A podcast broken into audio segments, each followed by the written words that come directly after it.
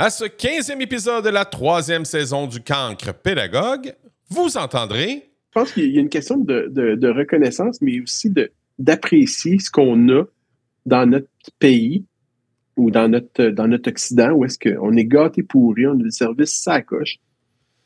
Les besoins augmentent, ce qui fait que, tu sais, les besoins en santé augmentent, ce qui fait que c'est plus difficile d'avoir des soins de santé ou, tu sais, on attend plus longtemps et tout.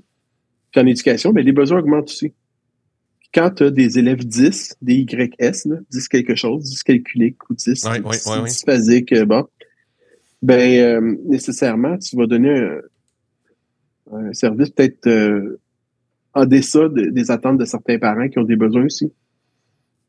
Puis les besoins sont de plus en plus grands, les ressources sont de plus en plus rares. Fait que je veux dire, moi, je pense que nos, services arrivent à, à, la croisée des chemins quelque part, il faut se questionner.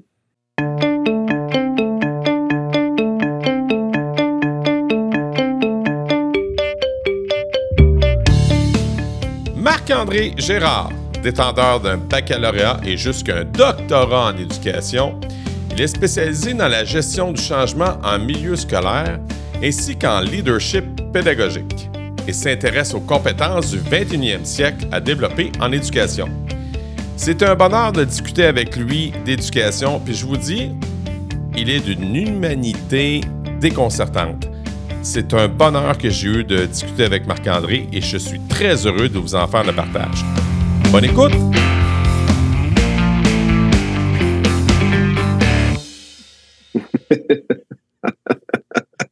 tu vois, tu vas trouver ça long.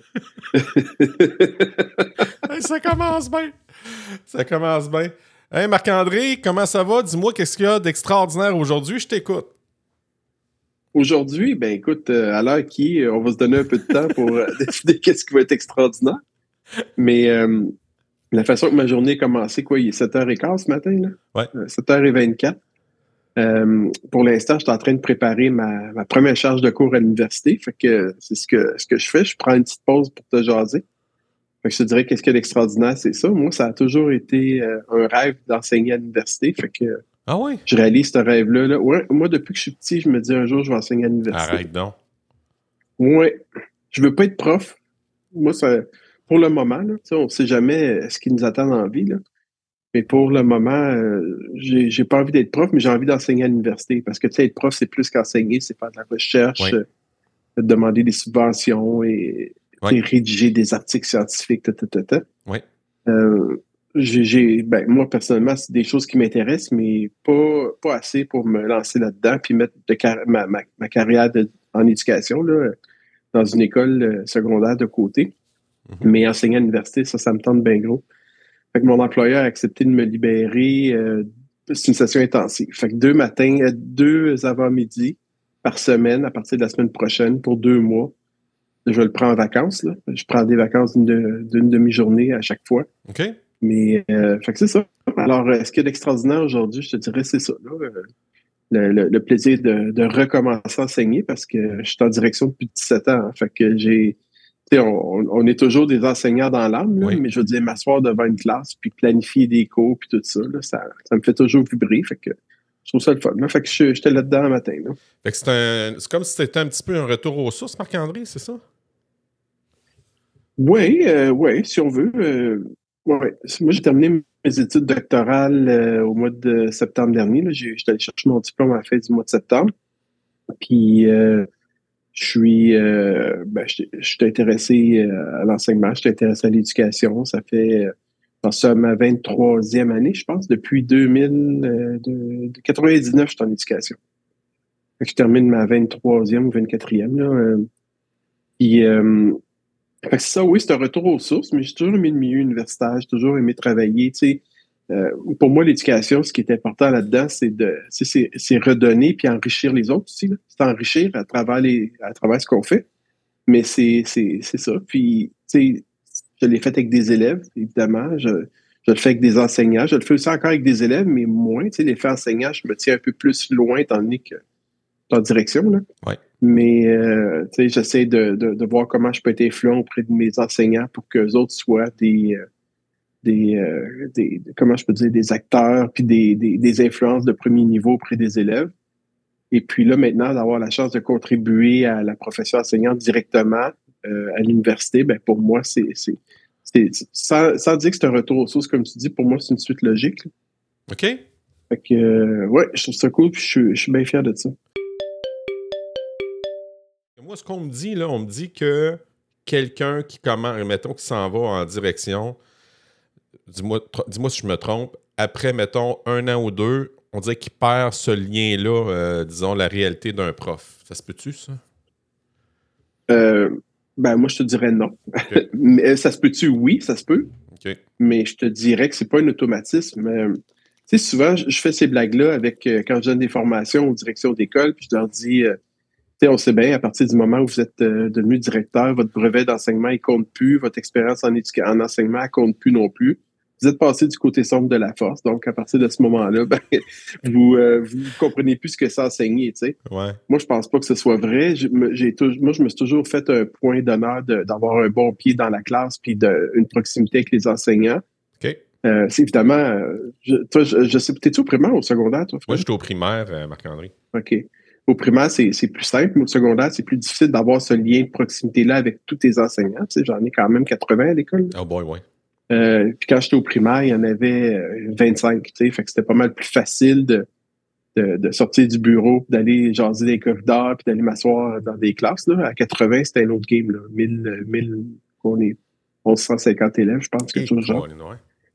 Fait que euh, c'est sûr que, puis, tu sais, nécessairement, j'ai des réunions au centre de service, des réunions à l'extérieur. Fait tu sais, je suis probablement pas assez là pour dire que je garde un contact étroit avec ce qui se passe, mais euh, moi, avant d'être direction d'école, j'ai été directeur des services pédagogiques. Quand tu travailles en pédagogie avec des enseignants, ben nécessairement, tu pas vraiment le choix de, d'être connecté à sa pratique enseignante.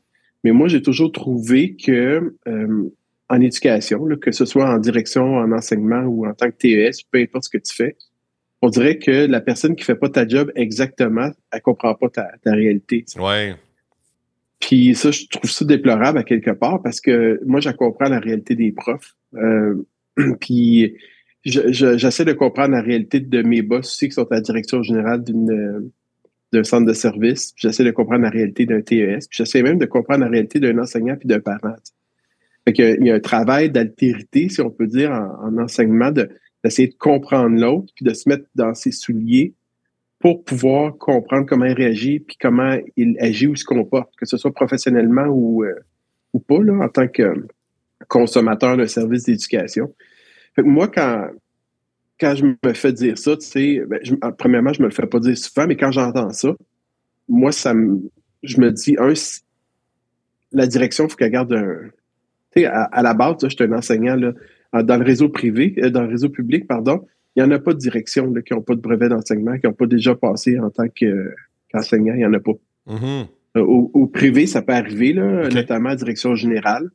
Euh, pour avoir travaillé au privé, des fois, dans des, écoles ont des, euh, des orientations un peu plus, euh, pas corporatives, mais plus euh, orientées entreprise, si on peut dire, parce qu'une école privée, c'est une entreprise privée. Là.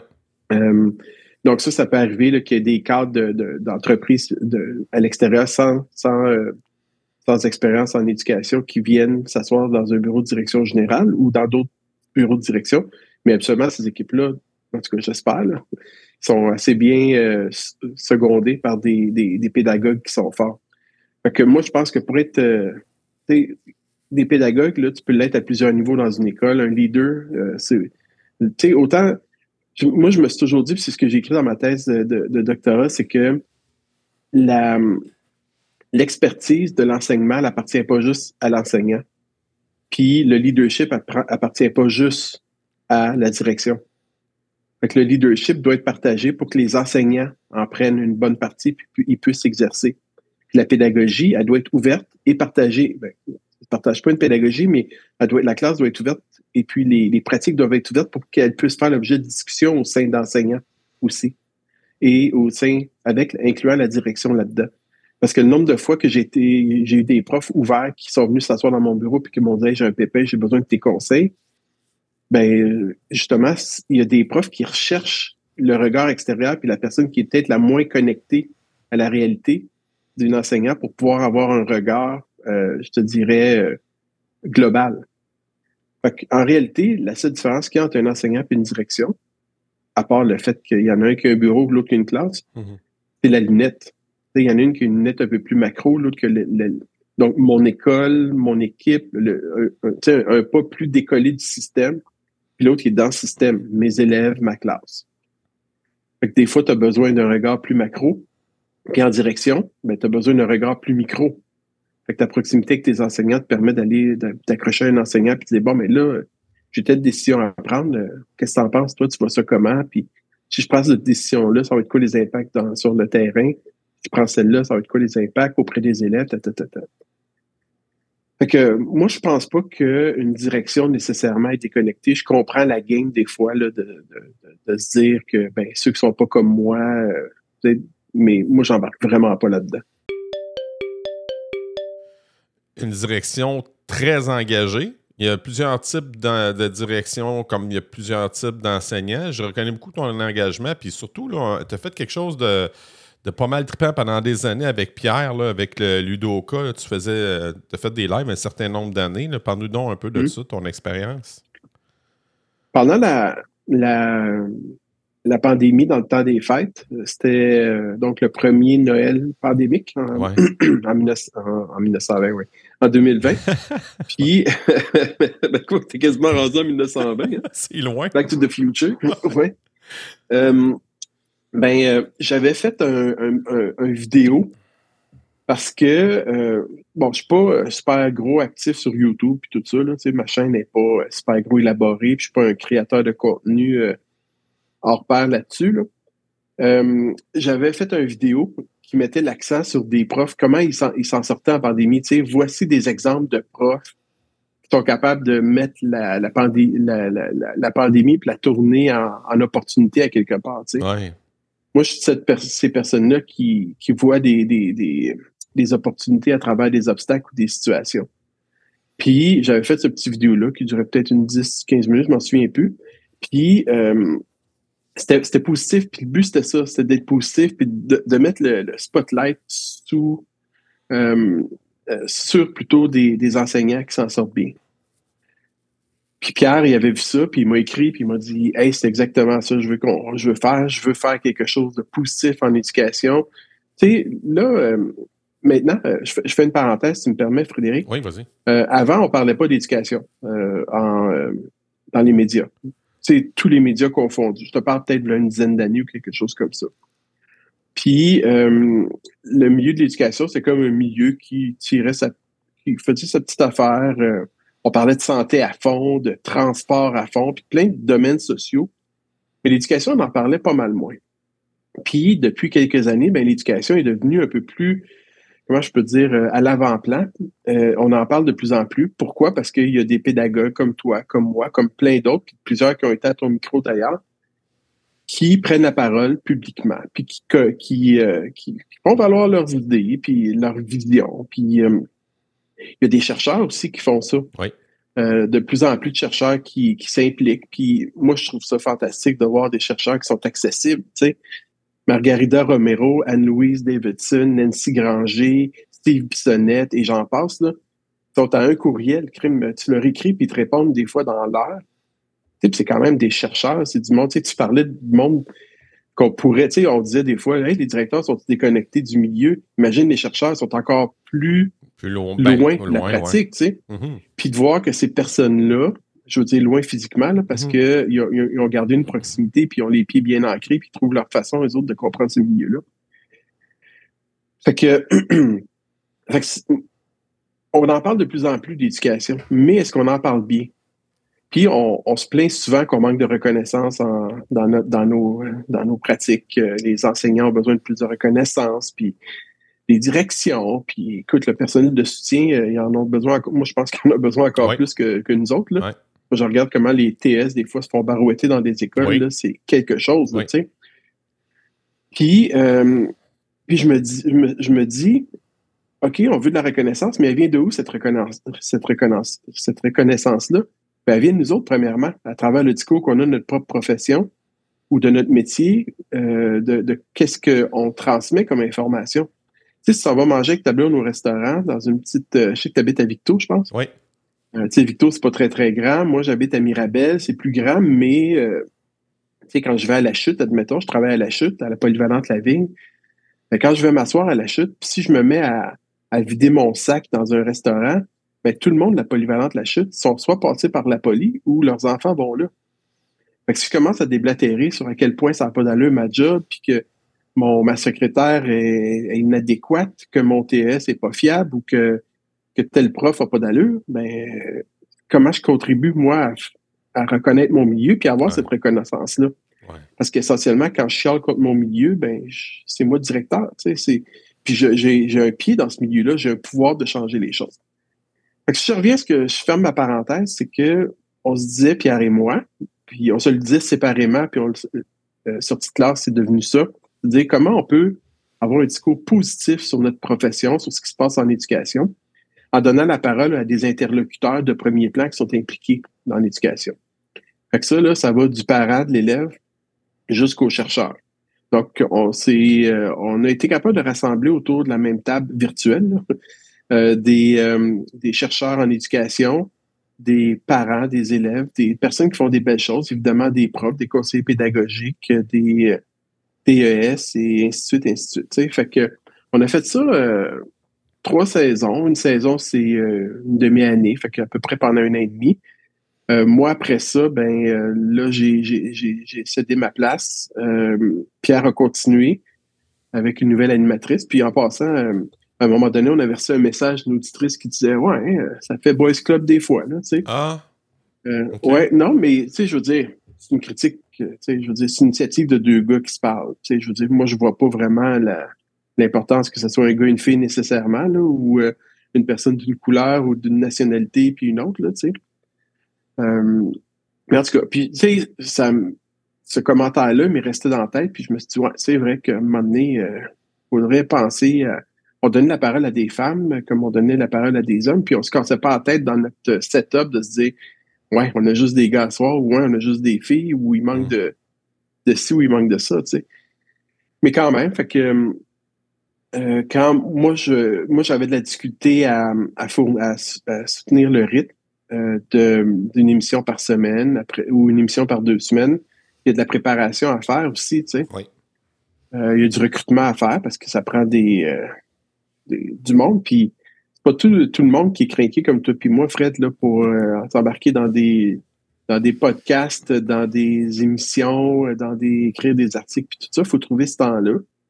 Puis, écoute, il y a du monde. Moi, l'éducation, c'est ma passion. Je fais ça comme travail, puis quand je travaille pas là-dessus, ben j'y pense. Puis je, travaille sur d'autres choses.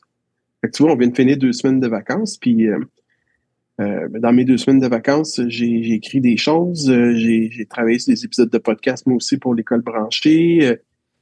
moi, j'en mange. Fait que je me détends en faisant ça.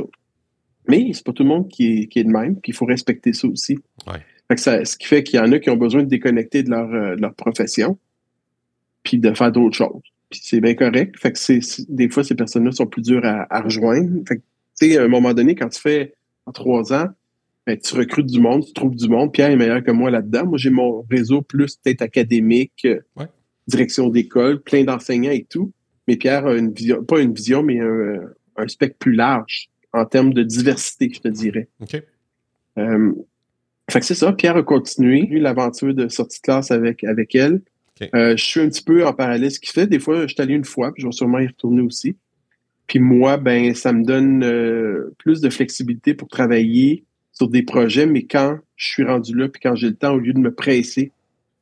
Euh, tu sais, des fois, en direction d'école, là, des fois, je sors de là à 6h, 6h30, j'ai un CI jusqu'à 9h. Ouais. Tu sais, fait que quand ça tombe pendant une émission, là, je suis un gars fiable dans la vie, j'aime pas ça, euh, pas être fiable. Ouais, ouais, je comprends. Fait que c'est ça. Euh, puis j'avais, j'avais ma, ma, thèse de doctorat terminée. Fait que là, euh, fait que en gros, c'est, c'est pas mal ça, l'histoire de, de, sortie de classe. Puis sortie de classe, pour ton information, là, c'est. on a repris un, un, un concept qu'on avait fait là, quand, quand Pierre travaillait dans, à l'UDOCA, là, je pense c'est genre en 2000. 13 dans ce coin-là. Il me semble qu'on avait travaillé là-dessus. Peut-être que, non, plus 2014, 2015. On avait fait le grand tableau où est-ce qu'il y avait un panel qui brossait justement un grand tableau d'une thématique euh, en éducation. Fait que j'étais là-dessus avec Pierre. il y avait Marie-André Coteau, il y avait moi, puis il y avait un invité aussi qui venait des fois. Je pense que ça se trouve encore sur YouTube. Là. OK. et puis, Pierre avait fait quelque chose de parallèle à ça, sur cette classe où il faisait un petit épisode sur quelqu'un de, quelque chose de, justement, qui sortait de la classe. Fait qu'on a gardé ce concept-là, on les a mélangés les deux, puis, à, puis à partir aussi de ce que moi j'avais fait de vidéos, comme je te disais, euh, pour mettre l'accent euh, positivement sur euh, ce que les professionnels de l'éducation font, mais tout ça ensemble a donné sortie de classe version 2, si on peut dire. Tu es un acteur positif dans le milieu de l'éducation. Ça fait pas tellement longtemps que je te, connais. Je vais t'expliquer pourquoi. moi, le, podcast a été un, toi, tu as parlé d'une manière pour te, reposer. Moi, en fait, je l'ai eu pour me euh, retrouver l'amour de l'enseignement parce que j'étais comme dans une phase un peu plus difficile de ma vie où, où je me questionnais. Je me questionne encore, puis c'est toujours, je trouve ça sain de se questionner. Puis le podcast, lui, il m'a aidé à améliorer ma pratique. C'est la raison pourquoi j'ai bâti ça. Euh, c'est la raison pourquoi je continue parce que je me. Tu sais, à un moment donné, quand tu parles avec des gagnants, mais tu finis par en devenir un. Fait que c'est la raison pourquoi j'ai euh, toujours j'ai toujours, euh, toujours aimé mon, mon, travail, mais on dit qu'à un moment donné, après un certain nombre d'années, je me questionnais à leur dire Bon, est-ce que je vais faire ça encore, euh, encore 10-15 ans? Maintenant, on se questionne, puis on essaie de se trouver des petites ressources, dans le fond, pour se donner un kick, puis continuer le travail, puis trouver, dans le fond, l'énergie. Tu sais, en entreprise, là, on appelle ça la première étape, c'est l'énergie du pionnier. Fait que quand tu es. je parle pour moi, mettons, dans ma, dans ma vérité, dans ma réalité.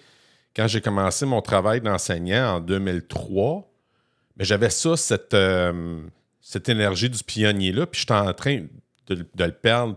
Je ne sais pas si c'est par rapport à mon confort que j'avais de devenir, de devenir permanent. Je ne sais pas, je me, ce serait bon de me questionner là-dessus. mon hamster tourne en ce moment. Mais j'avais perdu cette énergie-là, puis le vois-tu, ça, ça m'a ressourcé, cette affaire-là. Puis toi, tu en fais aussi du podcast. Puis là, tu es rendu, tu l'as effleuré, tu as parlé de l'école branchée. L'école branchée, euh, c'est tout nouveau, mais euh, c'était pas tes débuts avec l'école branchée. Le balado, oui, là, mais tu as fait d'autres Non, non, non, le balado, oui, mais pas l'école branchée. Ça doit faire pas loin de, de 10 ans. Je travaille euh, peut-être un peu moins, là, mais avec, avec l'école branchée. Tu sais, pour moi, il y a deux. je suis à la même place que toi en passant. OK. ça permet d'objectiver, ça permet aussi. Tu sais, tu l'as pas dit, mais tu l'as dit à travers les mots que tu as employés. L'approche réflexive. Tu sais, ça te permet de réfléchir sur ta pratique, de te détacher un peu de ce que tu fais. Ouais. OK? Fait qu'il y, a, y a comme un niveau de méta-réflexion qui s'installe où est-ce que tu fais quelque chose, puis après ça, ben, tu jases. Les principes sont là. Il y a, le, le co-développement, euh, il y a des profs qui se rencontrent et qui font du co-développement, des directions, etc. On parle d'une problématique ou d'une expérience vécue. Voici comment j'ai fait, puis voici ce que je fais. Il y a euh, aussi, Harvard faisait ça euh, avec des enseignants, ça s'appelle, euh, ben, avant des enseignants, ça, s'appelait des medical rounds. Ils faisaient ça en, en, médecine, je ne sais pas si tu as déjà entendu parler de ça. Il y a un médecin qui fait sa pratique, admettons qu'il est dans son cabinet, puis qui, qui occulte ou whatever, je ne suis pas médecin, là, qui tripote un, un patient, puis tu as des collègues médecins qui sont là. Je devrais pas dire tripoter, c'est mauvais, mais qui, euh, qui fait des, un acte, qui pose des actes médicaux, disons-le comme ça. Parce que c'était pas mal intentionné. Mais non, ben non, pas du tout, pas du tout. Mais bon, qui, qui, qui, qui palpent ou etc. Pendant ce temps-là, tu as des collègues médecins qui sont là, qui observent, qui prennent des notes et tout. Fait qu'après, mettons, une consultation, deux ou une demi-journée ou peu importe, les médecins se rencontrent puis objectivent ensemble. Bon, mais tel patient qui a un cancer de l'estomac, tu l'as palpé de telle façon, tu as fait telle, chose, puis telle, pourquoi? Moi, ce que je fais, je le fais de telle autre façon parce que ça me permet de faire telle chose. Puis là, là, il y a comme une discussion qui se fait, il y a du développement professionnel, il y a du partage d'expériences, euh, d'idées, ou encore même, moi, euh, j'aurais pas prescrit tel médicament, j'ai lu une recherche qui dit que je vais plutôt avec ce médicament-là pour telle raison. Où est-ce que je veux en venir, c'est que Harvard a fait la même chose, mais en éducation. Ça, que ça s'appelle des Educational Rounds. Alors, c'est la même affaire. Tu as des profs qui vont s'asseoir dans une classe, qui regardent le prof, après ça, ils se rencontrent, puis ils échangent. Fait que toi, tu fais un peu la même affaire, mais avec un micro, puis une plateforme qui te permet de rencontrer des personnes. Puis tu te dis très, très certainement, ben, ce que je dis aujourd'hui avec Marc-André ou avec euh, tel autre prof ou, peu importe, ben, je, vais l'enregistrer parce que ça, ça, m'amène quelque chose à moi, mais si ça m'amène quelque chose à moi, puis en passant, ça m'amène quelque chose à moi aussi, de l'autre bord du micro, mm-hmm. ben, je vais, je vais le diffuser, puis il y a d'autres personnes qui vont peut-être m'écouter. Il y en a peut-être qu'il y en a juste une, puis qui va dire Aïe, ça, ça m'a fait réfléchir, puis j'ai bien gros aimé ça, puis ça m'amène ailleurs. autrement dit, moi, je crois beaucoup à la mentalité de croissance. Tu sais, où est-ce que aujourd'hui, je suis moins bon que je vais être demain, puis ainsi de suite pendant 35 ans de carrière. Euh, fait que c'est essentiellement ce que tu fais avec ton micro, ton podcast, puis probablement à travers d'autres événements. Ben moi, je, je, fais la même chose avec l'école branchée.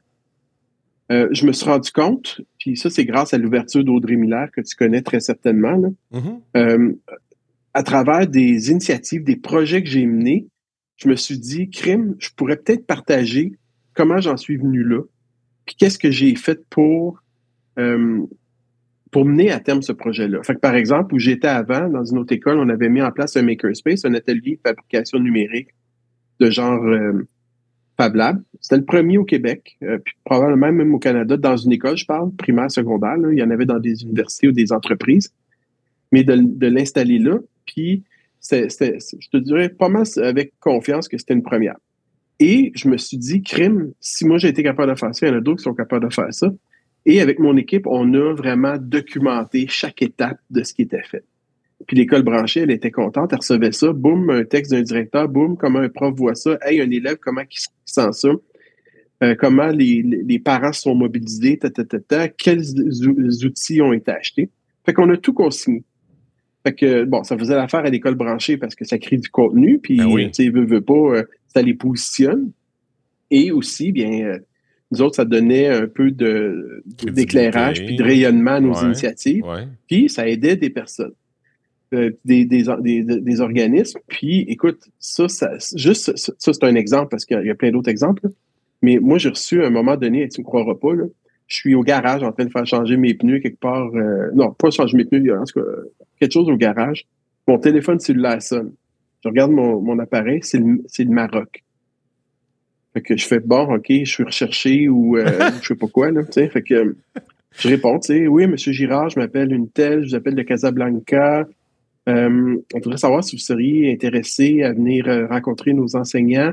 On veut faire une mini fabrique dans notre euh, un mini makerspace dans notre dans notre école. Ben, voyons On a suivi avec avec intérêt ce que vous avez fait à l'école, puis j'aimerais ça que vous veniez nous en parler. Êtes-vous disponible telle date? Ben voyons donc. Je regarde mon agenda, c'était genre trois semaines plus tard. Fait que je oui, pas de problème, ça tombait pendant la, relâche ou un congé quelconque. Fait que oui, pas de trouble. C'est beau. Euh, est-ce que vous avez, on aimerait ça inviter une autre personne aussi? Avez-vous euh, quelqu'un d'autre? Fait que je suggère quelqu'un d'autre. Euh, c'était Margarida Romero qui partait, elle, de Nice. Fait que c'est beau, telle date, telle heure, on vous rejoint. Vous allez recevoir les billets par la poste. pas par la poste, pardon, par courriel. La Fait que, boum, trois semaines plus tard, j'atterrais à Casablanca. Ben je m'en vais passer, je pense, quatre, quatre jours avec une gang de crinqués marocains qui sont en train de, de construire une nouvelle école puis qui veulent faire un espace techno de fabrication numérique, imprimante 3D, découpeuse laser, euh, robotique, whatever. Puis, fait que, tu n'as aucune idée de ce que toi, tu es en train de faire, Frédéric, à ton micro, puis jusqu'où ça se rend. Ah fait que moi, ça s'est rendu dans le fin fond du... Ben, fin fond, Casablanca, c'est pas le fin fond du Maroc. Là. Non, mais très mais ça s'est rendu au Maroc. fait que, tu sais, fait qu'on revient, tu me parles de l'école branchée. En réalité, on fait la même chose moi, je l'ai fait à travers un, médium qui, tu sais, toi, tu as, construit ta plateforme. Moi, j'ai la chance de pouvoir travailler avec du monde qui ont déjà ces plateformes-là, qui ont déjà rayonnement. Puis, en réalité, c'est un, un échange. Moi, j'amène des nouvelles idées, je crée du contenu avec d'autres personnes, parce que je suis pas le seul là-dedans. Puis eux vont l'agréger, si on peut dire, là, en faire un espèce de cluster qui va se diffuser puis qui se retrouve partout. Fait que je reçois des messages de, de monde partout dans la francophonie parce que ça, c'est lu absolument partout l'école branchée. Puis, à force de voyager, parce qu'on pourra peut-être en reparler plus tard, là, mais tu sais, je me suis quand même promené pas mal. J'étais allé en Finlande, au Danemark, en Suède. Oui. J'étais allé au Maroc, comme je disais. J'étais allé en France, euh, dans le Canada anglais, en Ontario, euh, bon, dans des classes, je parle des voyages euh, professionnels, si on peut dire. Là. Ben, je me rends compte là, que crime, le monde savent qu'est-ce qu'on fait ici au Québec, puis on est bien vu au Québec en éducation. Ah On parle d'éducation québécoise avec des Français, là, ils t'écoutent, là. Puis ils sont intéressés, ils savent ce qui se passe ici, puis ils nous envient. Bon, ils font pas toujours le nécessaire pour s'en sortir non plus quand, les choses vont pas bien, mais euh, fait on a ce, levier-là. Fait que l'école branchée, c'est peut-être depuis 2014-2015 que je, travaille avec eux, que je collabore avec eux, je devrais dire. Et euh, avant ça, ben, il y avait Twitter aussi. Euh, il y a encore Twitter. Là. Le Twitter est sur une pente descendante avec euh, tout ce qui se passe. Là, mais moi, je suis, je suis branché sur Twitter depuis 2009. Ah oui. Puis, ça m'a permis, à travers toutes ces années-là, de rencontrer des pédagogues flyés, de, de, de, collaborer avec du monde, d'aller chercher des idées, de me rassurer quand je n'étais pas certain. Ça, c'est pas juste avec du monde qui sont comme moi. là. C'est du monde des chercheurs qui parlent d'autres langues parce que Twitter, comme Facebook, a un, outil de traduction euh, pratiquement instantané. Fait que tu peux euh, t'inspirer d'éducateurs ou de directeurs, peu importe, euh, anglophones, finnois, asiatiques, peu importe, arabes. Fait que ça aussi, moi, ça m'a ça a complètement décloisonné ma pratique. Fait que je reviens à ce que je te disais, puis ben, j'ai répondu à ta question, mais tu sais, quand tu as dit, je vais encore faire ça 15 ans, moi, euh, je suis rentré à l'université en éducation, puis je me suis dit, je ne ferai pas ça toute ma carrière. Hmm. Enseigner. J'ai enseigné 6 ans, puis après ça, j'ai fait le saut en direction depuis 17 ans. Puis moi, ça a toujours été clair que je ne ferais pas ça toute ma vie. Sauf que la raison pour laquelle je suis encore en éducation, c'est parce que j'ai découvert des, des sides, des, des, pas des sidelines, parce que ça fait euh, une autre job, mais des choses on the side que je peux faire, comme tu fais. Fait que je comprends tout à fait comment tu, comment tu le sens et comment tu le vois, parce que pour moi, c'est important de faire d'autres choses, même si en bout de ligne, ça se relie. J'essaie de pratiquer ce que je prêche indirectement. Ben, euh, j'ai des canaux euh, séparés par lesquels je peux m'exprimer, puis je peux contribuer à d'autres personnes, puis à, la pratique de, ben, c'est ça, la pratique de d'autres personnes. Euh, je sais qu'il y a des parents qui ont déjà lu ce que j'ai écrit. J'ai même des élèves qui l'ont déjà lu, qui m'en ont parlé je trouve ça vraiment cool. ça me permet justement de, persévérer dans, ma profession. Puis euh, de sortir de cette. Euh, moi, je suis pas un gars de routine. je ne pas tout le temps sa routine. Puis, je veux pas, l'école, c'est un peu routinier. Même si en éducation, euh, pas en éducation, pardon, en direction, tu sais jamais ce qui va t'arriver. Puis en, enseignement non plus, tu sais, mais en enseignement, tu as ton horaire, tu sais quel groupe tu vois, ben moi, euh, quand j'ai un beau carré blanc, puis tu sais, ma blonde, tous les matins, elle me demande T'as-tu une grosse journée aujourd'hui? J'ai le malheur de dire non, là. je me fais payer à la traite. Quand j'ai un beau carré blanc là, dans mon agenda, là, puis que j'ai rien de privé à l'horaire, ce qui est très rare, mais quand ça peut arriver, ça là, là et tabarnouche. On dirait que le monde se passe le message pour dire Bon, mais il n'y a, rien dans son agenda, même si c'est pas tout le monde qui voit mon agenda. Là. puis là, ça vient, il y a telle affaire qui, ne marche plus, puis telle crise, euh, en tout cas. Fait que c'est ça. Alors, ça, me, ça me donne l'occasion de, de, sortir de cette routine-là, de faire de quoi d'autre. Je suis un gars créatif. Euh, je suis un gars entrepreneur. Je suis pas un entrepreneur comme toi, mais je suis un gars entrepreneur. Euh, pour moi, il y a une différence entre les deux, même si les deux, en bout de ligne, faut être entrepreneur pour être entrepreneur. Mais pour être entrepreneur, il manque la coche de guts que j'ai pas. Tu sais. Je te donne un exemple. Là. Tu, sais, tu parlais de ton entreprise, là, mais moi, j'admire beaucoup Marius Bourgeois, que tu, euh, connais très certainement. Marius, que moi, j'ai connu Marius avant qu'il fasse Esquad Édu avec Stéphane Hunter puis euh, euh, Marie-André Ouimet, qui, les trois, pas mal en même temps, ont lâché ça. Là, autres, leur job, ils travaillaient pour le ministère de l'Éducation en Ontario. Il avait comme une job un peu de, de conseiller pédagogique, travailler avec des directions. Puis, Eux autres, ils laissent tout ça là, puis ils se partent une business en éducation. Sérieux, j'ai pas le goût de faire ça, mais pas, pas en tout.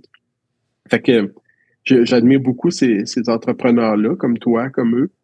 J'ai cette, petite graine-là, mais il manque, il m'en manque une plus grosse, je te dirais, pour euh, me lancer. Puis, euh, pour tout, tout, tout abandonner le travail d'un, son travail, cette stabilité qu'il y avait là, ça prend, oui, ça prend beaucoup de guts. Moi, j'ai pas, euh, Marc-André, je suis un, entrepreneur, mais j'ai comme les deux pieds. Je suis comme, j'ai pas tout à fait sauté. J'ai toujours mon coussin avec. Euh, je veux garder mon côté enseignant, mais moi, ce que j'allais chercher, dans le fond, on va tout chercher quelque chose. Hein.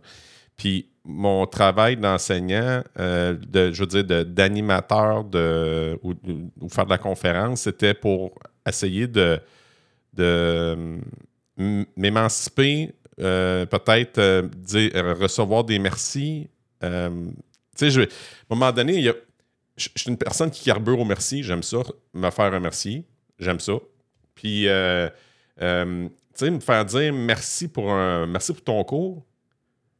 J'en ai pas eu de temps, puis je me suis rendu compte au fil des expériences que euh, maintenant j'ai beaucoup plus de merci. Puis la, raison pourquoi je n'avais pas tant de merci, c'était probablement à cause de moi. Par ma par, par mon attitude, par, par par mon être, je pense, comment j'étais avant, avant podcast versus ce que je suis aujourd'hui. Tu sais. Ben, tu sais, les, merci, là, il y a une partie qui t'appartient, effectivement.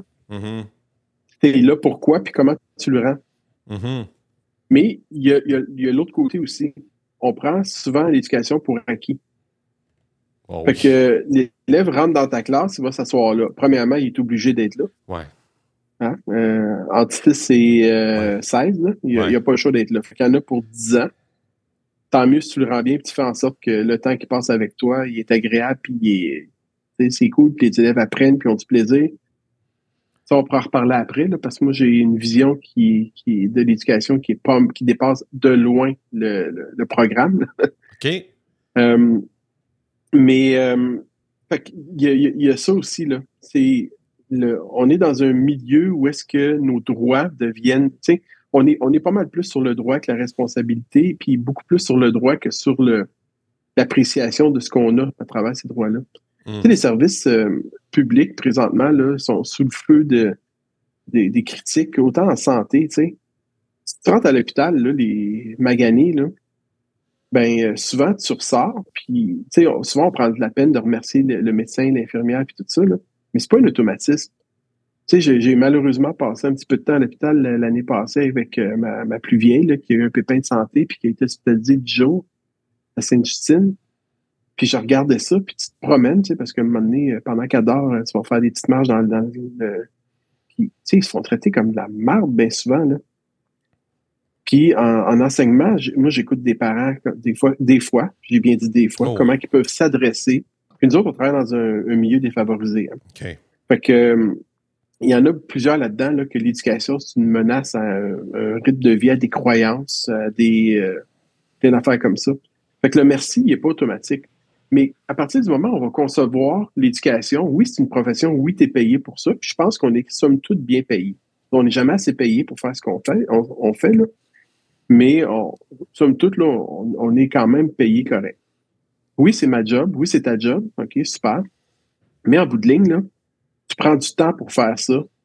Tu as ça à cœur, parce que il n'y a, pas personne, parce que s'il y en a, il n'y en a pas beaucoup qui font travail qu'on fait, puis qui n'ont pas l'intérêt des jeunes à cœur, puis qui n'ont pas le désir de contribuer à plus grand qu'eux. C'est ça le principe de l'éducation. Je le disais en, début de rencontre, euh, Frédéric. Mm-hmm. Ben, je fais ça, oui, j'ai un salaire, tant mieux, ça me permet de payer ma maison, puis mettre de la bouffe sur la table, là, puis de, de, de, payer mes frais de char, puis mettre du gaz dedans, là, en attendant que je sois électrique. Mais euh, les... Euh, non, ma blonde vient de s'acheter, ben, elle vient pas, elle a un char électrique depuis deux ans et demi. Je pense que le prochain va être électrique aussi. Mais bon, fait, euh, c'est quasiment rendu, on est quasiment mal à l'aise de se dire qu'on conduit à gaz. c'est plus des faces, tabarnouche. Ben oui, hier, j'ai mangé de la viande rouge aussi. euh, fait que c'est ça, je pense qu'il y a une question de, de, reconnaissance, mais aussi d'apprécier ce qu'on a dans notre pays ou dans notre, dans notre Occident, où est-ce qu'on est gâté pourri, on a des services ça coche. Les besoins augmentent. Ce qui fait que, tu sais, les besoins en santé augmentent, ce qui fait que c'est plus difficile d'avoir des soins de santé ou, tu sais, on attend plus longtemps et tout. Puis en éducation, mais les besoins augmentent aussi quand tu as des élèves 10, des YS, là, 10 quelque chose, 10 calculiques ou 10, ouais, 10, euh, bon, ben, euh, nécessairement, tu vas donner un, service peut-être euh, en deçà des attentes de certains parents qui ont des besoins aussi. Puis les besoins sont de plus en plus grands, les ressources sont de plus en plus rares. Fait que je veux dire, moi je pense qu'on nos, services arrivent à, la croisée des chemins quelque part, il faut se questionner. Mais essentiellement, c'est est-ce que on, comment est-ce qu'on consomme les services de notre de notre pays, de notre province, peu importe, là, puis comment on les apprécie. c'est comme si les services qu'on recevait, c'est une dette. L'État nous doit ça. Mmh. Je l'ai payé avec mes taxes, dans le euh, fond. Oui, exactement. Mmh. Mais quand tu vas te promener au Maroc, là, euh, qui est probablement le plus pays le plus pauvre où je t'ai dit, ouais, probablement. Tu te promènes, là, puis tu as des une banlieue, admettons à Casablanca, là, cossue, là, qui est du monde qui peuvent t'acheter toi puis moi là, 25 fois. Là. Mm-hmm. Puis à dans 200 mètres, tu es dans un bidonville. Mm-hmm.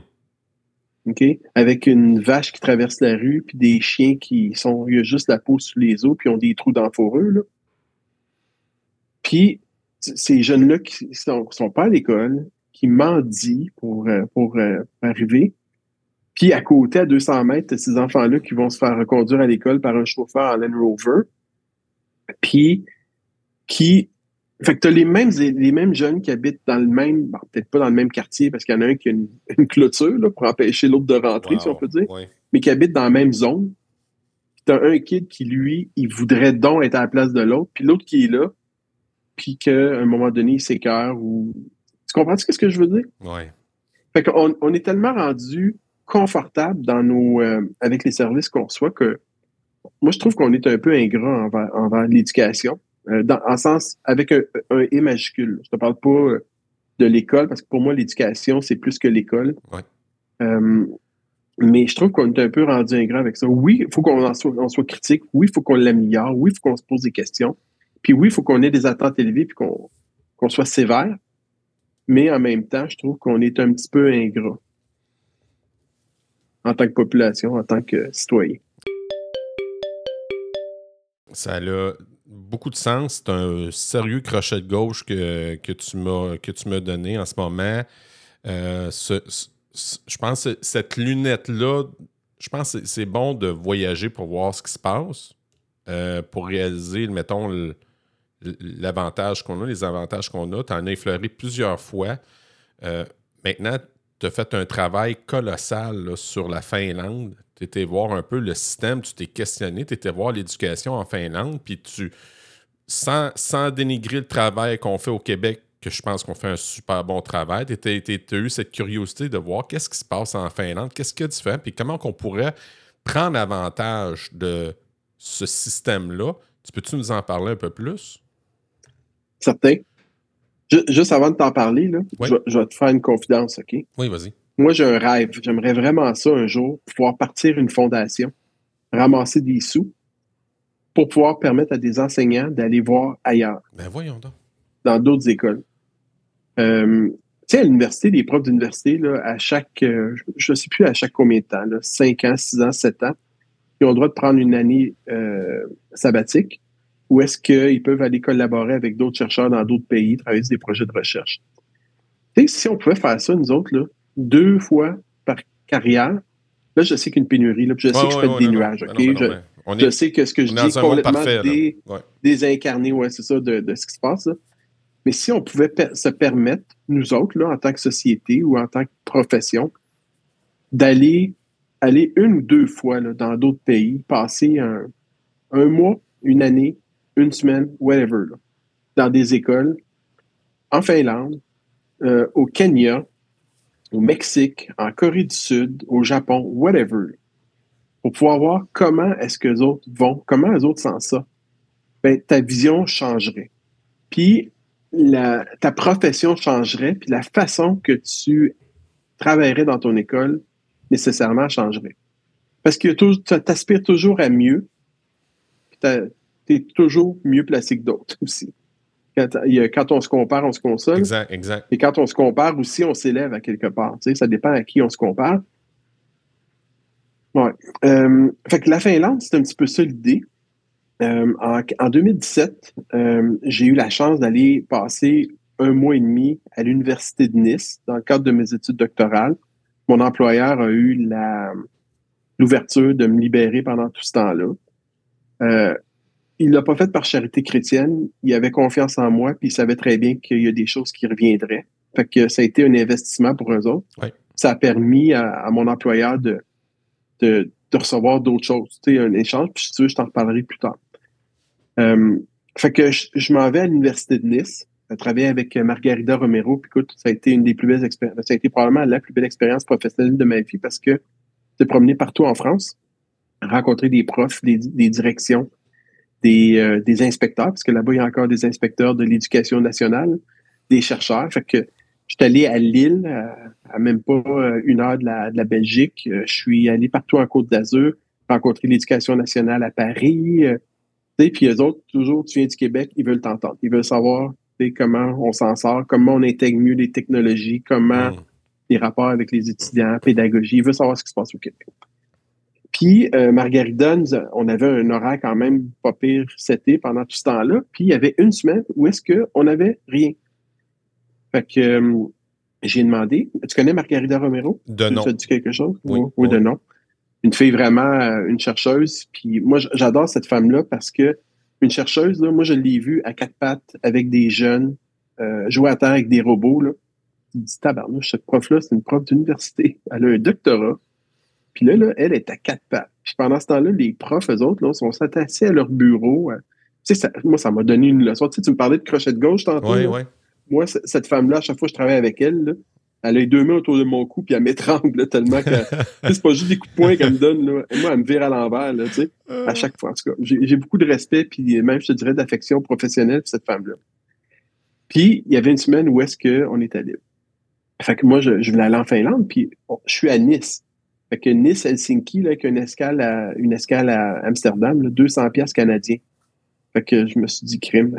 Let's go. je, je, let's go, hein. Je veux dire, aller à Toronto, ça coûte 300 euh, pièces. Ah fait, que, fait que je, donne un coup de fil là-bas. J'appelle à l'Université de la Finlande orientale qui travaille sur un projet qui s'appelle Prep 21, qui est un, une recherche sur comment eux peuvent mieux préparer les enseignants aux défis du 21e siècle. Oh.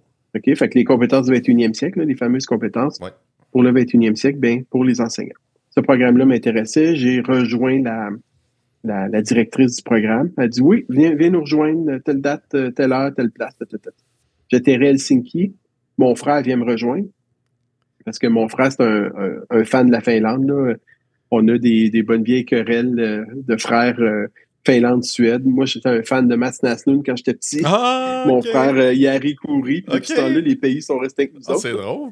Fait que tu vois, là, les, les, les, Suédois, il y a une game Finlande-Suède, pas longtemps, les, aux juniors, puis les Suédois ont battu les Finlandais. J'étais bien content, mais des, fois, c'est le contraire. Fait que mon frère vient me rejoindre là, c'est la première fois en Finlande, puis euh, fait que on s'en va se promener puis tout. Fait qu'on s'en va à l'Université de Finlande orientale à Savonlinna, qui est à peu près à 4 heures d'Helsinki à l'est vers la Russie, collé euh, peut-être à une heure de la Russie. Puis euh, fait que je, suis allé passer cinq jours, ben, en réalité quatre jours avec, avec eux là-bas, à, rencontrer des chercheurs, aller visiter des écoles. Ça, c'était mon premier séjour express. Puis j'ai gardé des contacts là-bas avec euh, la chercheuse, celle qui m'avait dit viens faire un tour, une de ses adjointes de recherche, qui est aussi prof, parce que là-bas, les, chercheurs ou les. Bon, évidemment, il y a des profs d'université, mais il y a beaucoup de. Là-bas, ça te prend une maîtrise hein, pour enseigner. Une maîtrise recherche. Fait que t'as pas juste. T'es pas juste prof, t'es chercheur aussi. Fait qu'il y a une proximité vraiment, je, sais que c'est un pléonasme, mais une proximité très proche. Hum de, euh, entre les, chercheurs et les, enseignants, puis les enseignants qui sont des chercheurs. Et avec un conseiller pédagogique aussi, avec qui j'ai gardé ce contact-là. Puis le conseiller pédagogique, je, le trouvais vraiment hot, il était vraiment bon. quand on me l'a présenté, il s'appelait Alexis Como, dans mes oreilles. Là, je me dis, ouais, donc, toi, Alexis Como, ça a l'air d'un gars qui habite à, à Dolbeau, Mistassini. Ouais, c'est ça, c'est ça. quoi ça? que je dis, pourtant, j'étais à, à, une heure de la Russie, en Finlande, tu sais. Fait que le gars s'en vient me voir, puis écoute, il, ressemblait à tout sauf un Alexis Como, là, mais son nom, c'est Alexis, A-L-E-K-S-I. Puis Como, ça se prononce, ça s'écrit K-O-M-U. Mais le O, eux autres, il est comme fermé un peu. OK. Fait que moi, j'avais compris Alexis Como, mais en réalité, c'est Alexis Como. Il y a une autre façon de le dire. Puis ce gars-là, écoute, il a des initiatives incroyables, il a gagné des prix internationaux, puis tout. Puis on a gardé contact. Moi, j'ai tellement été impressionné par lui je suis revenu de Nice à Noël 2017. Puis en février 2018, il était à Montréal puis donnait des conférences euh, à, des, à des enseignants. On l'avait invité pendant une semaine de temps à l'école, puis il a rencontré nos enseignants, il a rencontré des enseignants. J'avais organisé cette formation-là avec, tu sais, genre, en gros, là, venez voir ce qui se passe en Finlande, on a telle, telle, telle personne. Puis le monde payait pour venir l'écouter, puis ça payait son déplacement. Fait finalement, on l'a invité, l'initiative va coûter rien à l'école. Ça a été réparti à travers tous les. Il y avait 150 personnes au total. Fait que tu calcules, c'est à peu près 6000 pièces. Puis moi, il était venu coucher dans mon sol. Fait que ça, ça coûtait pas rien de. Fait qu'on a gardé contact, lui puis moi. On, on, suis retourné en Finlande puis au Danemark. C'est à côté de la, de, de, de, pas la Finlande, excuse, en Suède puis au Danemark, visiter des écoles. Puis il y avait des plugs dans ces, dans ces, dans ces pays-là. Fait que je suis retourné avec un de on est allé visiter ça, on a reconnecté. Je l'ai réinvité à venir donner des conférences sur d'autres euh, d'autres thèmes. On a fonctionné de la même façon. Puis finalement, ben, euh, je me suis dit, OK, je suis allé en Finlande, check, je peux te dire, mais crime, en quatre jours, j'ai visité deux ou trois écoles, j'ai rencontré un chercheur, euh, une équipe, je devrais, je devrais dire. Ben, c'est cool, mais j'ai rien vu, là. Ah. J'ai rien vu. Puis, crime, on entend toujours parler. Fait que là, je me suis dit, OK, là, là, je pars plus que deux semaines en Finlande dans le temps des fêtes. La raison pour laquelle je voulais partir dans le temps de Noël, c'est que en Finlande, puis je voulais faire le pays au complet, du nord au sud, de l'est à l'ouest. Puis, euh, à ce temps-là de l'année, ben, c'est le soleil de minuit. Plus tu montes vers le nord, ben, plus rendu en Laponie, le soleil ne se lève pas, il ne dépasse pas l'horizon. Fait qu'il fait noir 24 heures sur 24. L'effet contraire, l'été où il fait soleil 24 heures sur 24. moi, je voulais voir ça. J'étais un prof d'histoire de géo en passant à la base. Fait que moi, mhm. les phénomènes géographiques, euh, l'histoire, tout ça m'intéresse. Fait que je voulais le vivre aussi. Puis je voulais aussi me poser la question, entre autres, une des questions que je voulais me poser, c'est crime, comment les autres ils font pour vivre dans le noir puis être heureux, parce que c'est supposé être un des pays les plus heureux là, euh, quand on, euh, on regarde ces fameux décomptes-là, le mm si on peut dire, ça fait coup de pouce, mais c'est ça. Puis, euh, comment est-ce qu'ils font pour être heureux quand il fait noir? c'est la poignée. Hein? Euh, euh, comment ils font pour être heureux quand il fait tout le temps noir? Fait que j'ai. mon idée originale, c'était de partir avec un, un, un vlogger, un gars qui vient filmer, puis on se fait des capsules à tous les jours. Puis, euh, ben, il fallait que je paye pour son voyage et tout. Tu sais, il m'aurait rien chargé, puis il aurait tout fait ça en, échange de l'expérience. Mais quand on part à deux, puis je dois partir avec un autre prof aussi, ben, tout ce beau monde-là, c'était entre 15 et 20 000 piastres. Tu sais, puis euh, moi, j'ai, pas ces sous-là. Là, tu sais. Finalement, je suis parti de seul.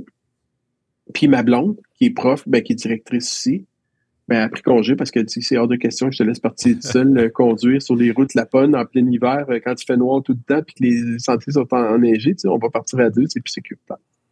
finalement, l'expédition, elle a été menée à deux. On a visité, euh, je dirais, une douzaine d'écoles dans une douzaine de. Peut-être un. Ouais, c'est. Une, je me souviens plus combien, mais en tout cas, on une douzaine d'écoles dans une douzaine de municipalités. On a fait 3000, 3318 km exactement du nord au sud dans tous les sens possibles imaginables. Euh, on a allé visiter trois facultés d'éducation euh, dans trois universités différentes. Euh, puis on est allé visiter des écoles primaires, secondaires, des écoles professionnelles aussi. Fait que là, là, on a pu voir quelque chose de beaucoup plus large. On a pu rencontrer dans, rentrer des, dans des écoles, voir des stagiaires. Parce que là-bas, en Finlande, des écoles normales existent encore. Fait que des écoles qui sont affiliées aux universités. Alors, les stages se font dans les écoles. Puis, il faut pas oublier aussi que les écoles appartiennent aux municipalités, sont gérés par les municipalités.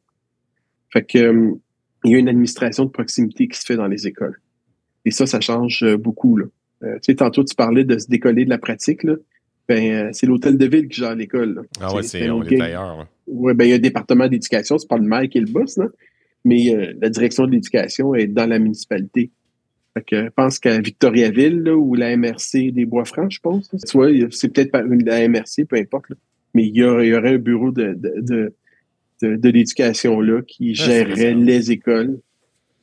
Fait que c'est ça. Alors, on a, fait ces. ces euh, été un marathon là, parce que 3300 km en deux semaines, euh, c'est beaucoup. Puis il y, a des villes qu'on a fait, juste fait passer. Tu arrives un matin dans une école, tu passes la journée là, le soir, euh, tu vas souper, tu arrives à l'hôtel à 7 heures, puis tu te couches parce que tu es brûlé. Moi, moi j'écrivais un article par jour euh, aussi pour l'école branchée. Fait que euh, fallait que je prenne le temps d'écrire ça, puis que je décante tout ce qu'on avait visité. Fait que ça, on se couchait. Puis là, le lendemain matin, on repartait, puis on s'allait dans une autre ville ou une autre école. fait que, tu sais, euh, Oui, c'est quelque chose. Mais ça a été une méchante belle expérience aussi. On est rendu déjà dans la dernière portion du podcast. Ça va super vite. je parle beaucoup. Hein? Non, mais non, non, non, non, non. Tout le monde me dit ça, puis je dis toujours non. Au contraire, j'aime. C'est l'essence même du camp pédagogue, c'est laisser parler l'autre puis d'apprendre de l'autre. Fait que. Puis, puis comme tu l'as si bien dit euh, plus, plus tôt, tu avais dit si je réussis, ça me fait du bien à moi, ça va sûrement faire du bien à d'autres. Fait que non, au contraire, j'aime autant qu'on parle que ce soit moi qui parle, qui prenne toute la place. Là. tu, comprends? bien ce que tu veux, aussi. Euh, je voulais te dire, dans le fond, j'ai mes petites questions à rafale, euh, puis tu, tu, réponds, puis après ça, ben écoute, euh, si tu as quelque chose à dire de plus, on va, on va te laisser aller avec ma planche de surf. Pour toi, là, Marc-André, l'éducation, c'est quoi? C'est élever. Hmm. Élever une autre personne. Puis quand je te dis élever, c'est au sens propre du terme. Donc, l'élever en hauteur. Hmm. Hier, on avait un conférencier, c'est le retour à l'école, il y avait un conférencier, puis il disait éduquer, c'est enrichir l'autre. J'ai trouvé ça bien aussi. C'est vrai que c'est Mais moi, j'aime mieux élever. C'est comment est-ce que, quand j'éduque quelqu'un, c'est pas juste éduquer un enfant, les enfants ont besoin d'être élevés, évidemment, mais euh, quand on éduque quelqu'un, je me fais éduquer euh, régulièrement, puis c'est comment je peux élever cette personne-là, hmm. l'amener à un autre niveau. J'aime ça. que pour moi, là, euh, ben c'est la nature latine du mot, c'est hmm. élever. Hmm.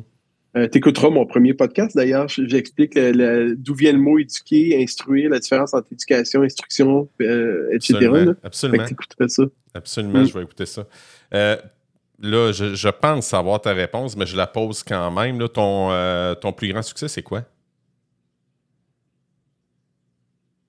Tabarnouche, t'es bon parce que je sais même pas. Ah non. Euh, je te dirais, euh, mon plus grand succès professionnel, c'est euh, l'implantation de l'atelier de fabrication numérique. qui, qui a été, je te dirais, ouais, pour moi, c'est le, geste le plus innovateur que j'ai posé.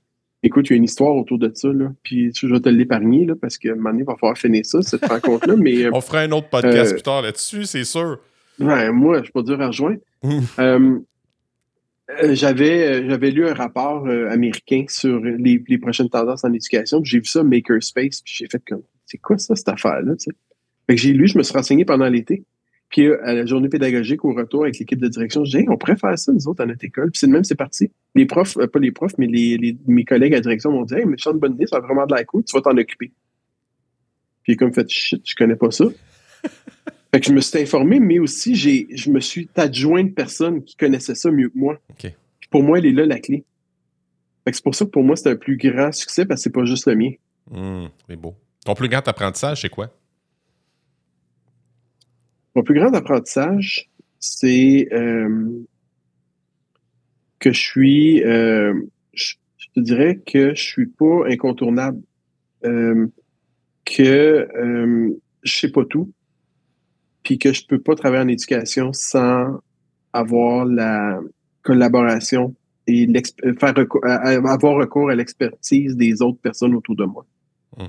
Fait que, tu sais, moi, j'arrive avec un beau bagage, j'ai de l'expérience, puis j'ai du leadership, mais je sais très bien que je peux pas y arriver tout seul, puis que le meilleur, la meilleure, euh,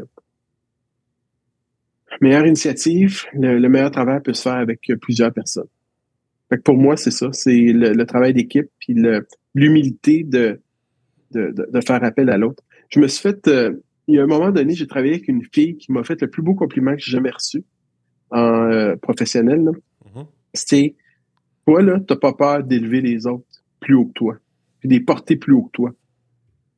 Puis je me suis dit, quand tu sais, sur le coup, je dis Ah, merci, c'est la première fois qu'on me dit ça. Puis après ça, j'ai réfléchi, je me suis dit, waouh, c'est big ça faire dire ça. Ça veut dire que je suis capable de mettre mon ego, on a tous un ego. Hein? Ouais. Puis euh, je suis capable de mettre mon ego de côté pour permettre à quelqu'un de se dépasser. Parce que après ça, quand j'ai réfléchi à ça, je me suis dit, quand je permets à quelqu'un de se dépasser, ça me force moi aussi à me dépasser. C'est une espèce de, de relation virtueuse, si on peut dire, de, de, dépassement. Fait que, tu sais, ça revient à dire, c'est quoi pour toi l'éducation? Ben, c'est ça, c'est d'élever quelqu'un puis de porter à bout de bras, faire en sorte qu'il puisse voler, entre guillemets, par ses propres ailes, mais après ça, c'est de me développer un set d'ailes aussi pour m'envoler avec. Parce que ma responsabilité continue envers ces personnes-là. Mm-hmm. Mm-hmm. c'est ça. Wow. Euh, quand tu étais jeune, là, ta matière préférée, c'était quoi quand tu étais à l'école? Euh, j'ai jamais départagé entre l'histoire et la géo. Je ne sais pas laquelle des deux que je. Pas pour rien que je suis devenu prof de, de, de, de sciences humaines parce que je ne sais pas. Euh, je, fait que la géo et l'histoire. Je peux pas répondre pour une ou l'autre. Puis quand tu étais jeune à la petite école, est-ce qu'on t'a déjà considéré comme un élève cancre, c'est-à-dire un mauvais élève ou un élève, ou un, élève paresseux, ou encore comme un aigle, c'est-à-dire un élève brillant et intelligent? Euh, je te dirais, j'ai vécu les deux. C'est drôle, hein? Quand j'ai euh, quand je suis arrivé en quatrième année, je suis arrivé à une nouvelle école. Mes parents ont déménagé, puis euh, je suis arrivé à la nouvelle école au mois d'octobre à Laval. Pas, je suis pas déménagé dans une nouvelle école à Fermont. Là, Puis c'était comme une, petite clientèle, pas une clientèle, mais un petit groupe qui s'est serré dans la classe. Moi, je suis arrivé. Et euh, ça n'a pas bien été pour moi. J'ai été victime d'intimidation. C'était comme la, la, la, pas la stratégie, mais la façon de fonctionner là-bas. Quand tu es un nouveau, là, tu le fais baver. Fait que j'ai bavé ma première année. Après ça, j'ai fait partie des coups, moi, avec, jusqu'à temps qu'un autre arrive, là, puis soit plus, que je sois plus nouveau. Mais pendant ce temps-là, euh, mes notes ont droppé solide. Puis j'ai toujours été un premier de classe quand j'étais jeune. Et euh, mes notes ont droppé. Fait que je suis devenu un cancre. Hmm. Puis à un point tel que la prof euh, disait, tu il y a besoin de services d'orthopédagogie. Puis mon père capotait. Tu voyons donc. Il a toujours été premier de classe partout. Ah, ben, on, on, se calme, j'étais en troisième, en deuxième, puis en première année, tu sais, premier de classe. Hmm. Hmm, puis, fait que c'est ça. Alors, euh, j'ai été un cancre pendant une année. Je me souviens très bien d'avoir eu 40 en maths euh, à ce moment-là, puis d'avoir pleuré, puis d'avoir eu bien de la misère, pas comprendre ce qui se passait autour de moi. Puis avec du, du, du recul, c'était pas juste une question de je comprends pas l'école, il y avait d'autres considérations ben aussi qui ben ben m'encombraient le cerveau, là, où j'étais pas bien, puis bon. Mais ça s'est replacé en cinquième, ça s'est replacé en sixième. Au secondaire, je me souviens d'avoir eu 59 en anglais en secondaire 1 pourtant, je suis bilingue euh, parfait. J'ai travaillé quatre ans en Ontario, tu sais. Euh, mais à part de ça, euh, je te dirais que j'ai toujours été fort à l'école, puis sans trop forcer. J'ai commencé à forcer au cégep. C'est drôle parce que quand on regarde mon bulletin de cégep, les quatre, les quatre sessions, on est capable de voir la croissance. à l'université, même chose. Fait que moi, j'avais, je me souviens dans un cours au, au, bac en enseignement, il y avait une prof qui m'avait dit, toi, Marc-André, là, un jour, tu vas faire un doctorat. Tu peux pas, tu as un beau potentiel, puis tu peux pas rester avec ça de même. Là. Hmm.